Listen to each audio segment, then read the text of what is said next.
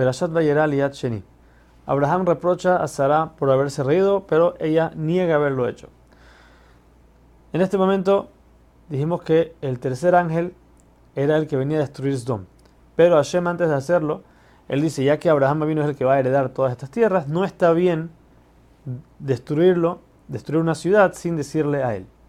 Ya que Abraham también él es el que en el futuro va a hacer que sus hijos cumplan las leyes y los preceptos en la tierra de Israel, por eso lo correcto es avisarle lo que quiere hacer Hashem. Abraham trata de revocar el decreto pidiendo por lo menos si hay 50 personas justas en esas ciudades que se salven, ya que eran cinco ciudades todas las que iban a ser destruidas. Abraham pidió si hay 10 justos en cada ciudad que por el honor de ellos se salve toda la ciudad. Hashem le dice no, no hay. Por lo que Abraham sigue pidiendo, ok, vamos a decir que hay 45. Eso significa que hay 9 justos en cada ciudad. Y Hashem, él completa el décimo en cada una de ellas. Le dijo, tampoco hay. Abraham baja a 40 personas y así salvar solamente 4 ciudades. O 30 personas, 30 ciudades, 20 y 10. Cuando ve que no hay, Abraham desiste. Ya que por 9 personas ya pidió y le dijo que no funciona, no hay.